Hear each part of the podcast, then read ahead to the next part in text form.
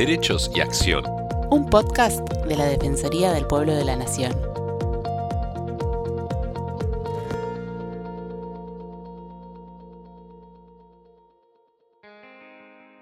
Bienvenidos a los podcasts de la Defensoría del Pueblo de la Nación. Soy Estefanía González Isola y estoy junto a Fernando Almirón para compartir diferentes temas del accionar de la institución.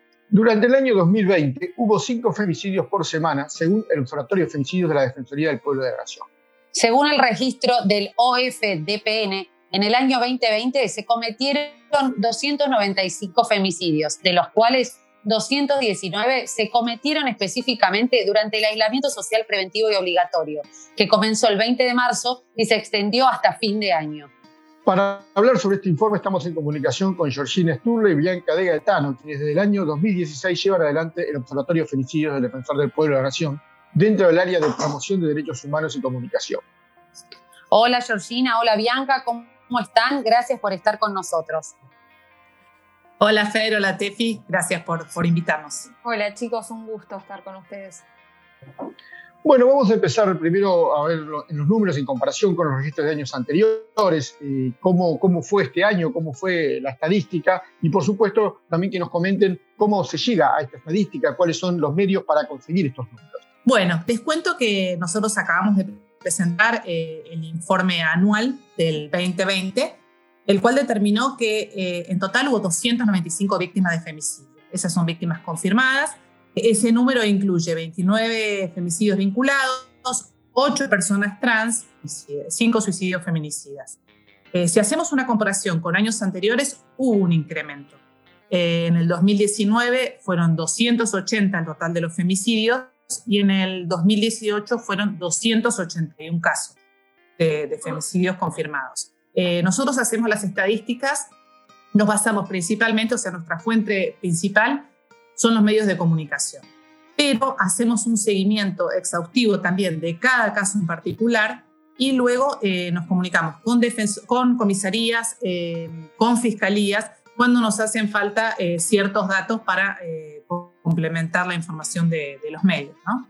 Y Georgina, queríamos que nos cuentes también eh, la pandemia con todas sus implicancias y la medida de aislamiento para prevenir la propagación del COVID-19. ¿Qué pasó durante este momento? Bueno, es un tema muy importante. La pandemia eh, y todas las medidas de, aislamiento que fueron para prevenir la propagación del, del COVID contribuyeron durante el 2020 al aumento de los casos de violencia hacia, las mujeres y niñas y también, por supuesto, eh, un aumento de, los femicidios. Desde el 20 de marzo del 2020, en la línea 144 de ayuda por violencia de género y familiar, recibieron un 25% más de llamados y la, línea 137 subió un 20%. Eh, este aumento de los llamados en los casos de violencia también se ve reflejado, obviamente, en la cantidad de femicidios que hubo. Esta es una tendencia sostenida desde hace años que indica que el lugar más inseguro para la mujer es su propio domicilio. Y la situación de confinamiento de la víctima con su victimario llevó a las mujeres a quedar atrapadas en este círculo con, con su propio agresor. Bianca, se habla de víctimas colaterales. Eh, primero, bueno, definime cómo, cómo sería, qué sería una víctima colateral y, en este caso, cuántas personas eh, sufrieron esto, este tipo de, agresión. Es bueno siempre aclarar, digamos, de qué se tratan estos conceptos, porque como decimos siempre, el público se renueva. Para dar una definición sencilla, se considera víctimas colaterales a los niños, niñas y adolescentes que son hijos e hijas de las mujeres que son víctimas de femicidio. En el informe del 2020 se pudo confirmar que hay 212 víctimas colaterales que quedaron sin sus madres porque las mismas fueron asesinadas en un contexto de violencia de género, con el agravante de que en alguno, algunos de estos menores además estuvieron presentes en el lugar del hecho, por lo tanto se convirtieron en testigos presenciales de los femicidios de sus madres. ¿Y dónde ocurrieron la mayoría de los hechos? Esto viene relacionado con lo que contaba Georgina hace un rato, eh, que los lugares más críticos en los que se producen los asesinatos siguen siendo el domicilio compartido entre la víctima y su agresor, al igual que el domicilio particular de la mujer. Para que se den una idea de los 295 femicidios, hay 184 que fueron perpetrados en los hogares familiares, lo que equivale más o menos a un 63%. Este dato está directamente relacionado con el tipo de vínculo que hay entre la mujer y el femicida. Eh, nosotros en el informe pudimos eh, determinar que en la mayoría de los casos existía una relación previa. En un 60% de los asesinatos, el femicida era pareja o expareja de la mujer, para que se den una idea. Eh, y en el 16% había alguna relación familiar, por ejemplo, que eran padres, padrastros, abuelos, hermanos, nietos. Luego tenemos un 15% que fueron cometidos los femicidios por un conocido de la víctima, eh, de algún círculo cercano pero no familiar, y solamente el 14% de las víctimas, o sea, 42 casos, no conocía a su victimario. El lugar en donde más se vulneran los derechos de las mujeres, como decía Georgina, es el lugar en donde vive la víctima, es su propio... Claro, su domicilio. Su propia casa, claro. Claro, claro, claro, Perfecto. ¿Y las mujeres, pudieron estas mujeres víctimas, pudieron tener acceso a la justicia, lograron hacer la denuncia, se les dificulta mucho? ¿Qué, pudieron revelar de eso? Eh, más allá de, como decía Geo, eh, que en la línea 144 y en la 137 aumentaron la cantidad de llamados para pedir asistencia, eh, subió entre un 20 y un 25% de los pedidos de asistencia. Aún así, la cantidad, de víctimas que denunciaron a su agresor previamente a, ser asesinadas es bastante bajo. Pudimos observar que solo 56 mujeres que eh, denunciaron a sus agresores llegaron a hacer una denuncia formal e igualmente queda en evidencia que para ellos fue insuficiente.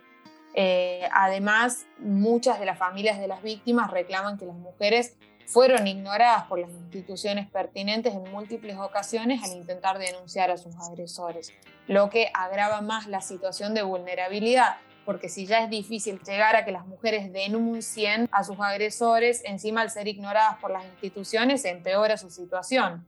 No, seguro, ni hablar, obvio. más desprotegidos, por supuesto. ¿Cuál fue el rango etario de las víctimas? Bueno, dentro de las características principales de las víctimas de femicidios, en lo que se refiere a esto, al rango etario, podemos determinar que el 100% de los datos los logramos conseguir. Estaban publicados en los medios de comunicación. Sabemos que 41 víctimas fueron menores de 18 años, de las cuales 21, 21, 21 de ellas tenían menos de 12 años. Y del universo total, la mayoría de las víctimas tenían entre 31 y 50 años, representando un aproximadamente 37,5%. Muy joven muy jóvenes. Después, los perpetradores de los femicidios suman un total de 333. Esta cifra incluye nueve cómplices de sexo femenino y una persona trans. ¿Por qué la cifra es tan alta? Porque muchos de los ataques a las mujeres se producen entre cuatro o cinco agresores, o sea, eh, hay cómplices. También podemos confirmar que 16 eh, femicidas pertenecen o pertenecieron a las fuerzas de seguridad. Esta cifra podría llegar a ser mayor porque no, no tenemos la información de todos los casos porque no fue expresada en los medios. Pero esa cifra sí la tenemos confirmada, o sea que también podría aumentar. Después tenemos la edad de los femicidas, eh, el porcentaje más alto es de 31 a 50 años, o sea, tenemos más o menos la misma, el, mismo porcentaje entre la edad de los femicidas y las víctimas. Y después tenemos los eh, femicidas suicidas, que tenemos 42 de los 33 agresores, sabemos que podemos confirmar que se suicidaron y 12 intentaron hacerlo. O sea, 12 de ellos también intentaron suicidarse por más que no, no, no, no fallecieron. lograron. Claro, claro. También llama la atención el tema del ensañamiento con los menores de edad, ¿no? Eh, muchas veces hijos de, las víctimas o de las posibles víctimas. Es decir, en este caso, la venganza es eh, como causarle dolor a la víctima, ¿no? A la, a la, a la mujer o a la pareja, a los pareja. Exactamente, por eso tenemos también eh, cifras de, menores, ¿no? O sea, tan importante. Bianca, ¿cuáles fueron las modalidades empleadas para cometer los femicidios? ¿Cómo, cómo fue la, la, modalidad más usada?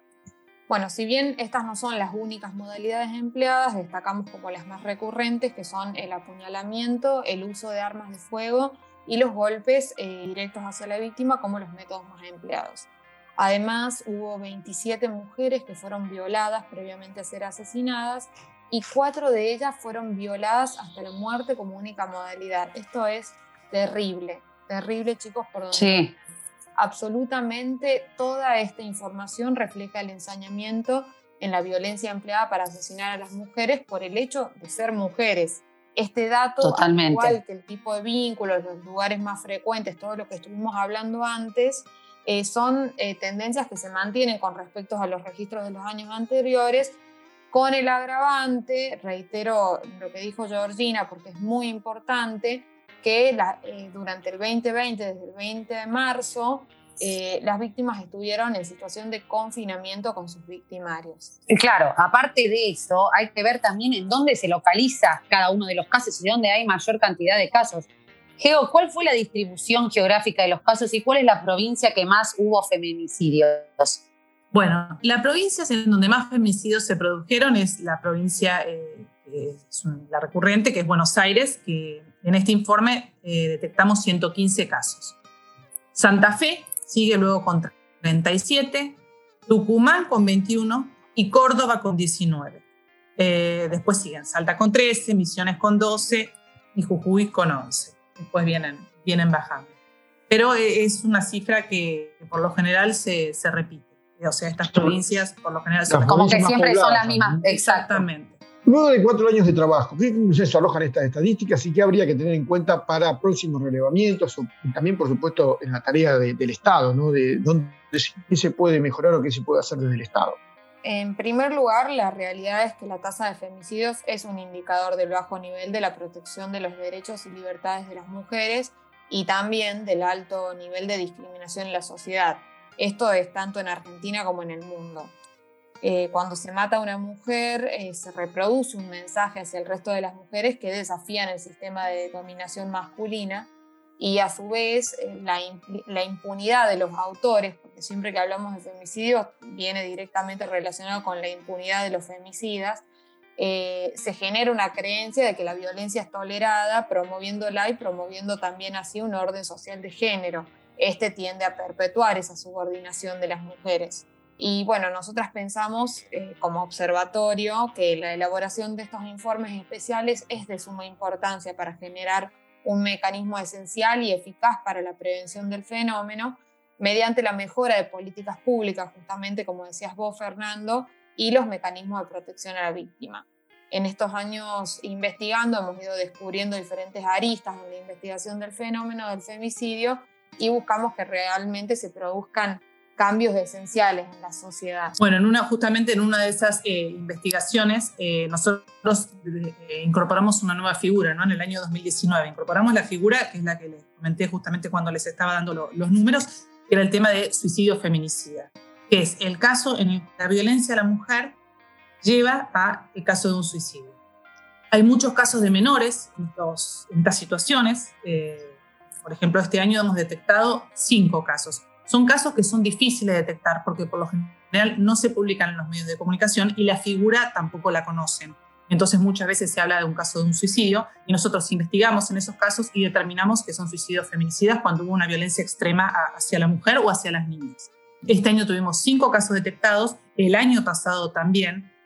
Y en nuestro país eh, el suicidio es considerado un problema de salud pública. Nosotros lo que venimos eh, pidiendo del año 2019, que el suicidio en los casos en los que se haya probado la existencia previa de abusos y violencia contra la mujer pueda ser tratado como un suicidio feminicidio. En América Latina, según Naciones Unidas, hasta hoy el único país que, lo tiene incorporado, o sea, la figura de suicidio feminicida, es El Salvador. México está con unos avances como para, empezar a, incorporarlo, pero por ahora eh, sigue siendo eh, El Salvador. Bueno, la verdad que como siempre, eh, un placer tenerlas con mm. nosotros nosotros, como ya las tuvimos en la radio, nada, son compañeras nuestras y sabemos el trabajo que realizan día a día. Muy bueno el relevamiento, además, eh, lamentable, triste eh, poder hablar de eso. Ojalá no tuviéramos que hacerlo, pero eh, la verdad el trabajo de, estadística es muy importante. Y algo que quizás me quedó también como reflexión, en la mayoría de los casos, además, el autor, se conoce el autor, en la mayoría de, los, de estos, es decir, no es algo, no es alguien, como decíamos recién, que pasó al azar, sino que sabemos que se pudo. No es anónimo.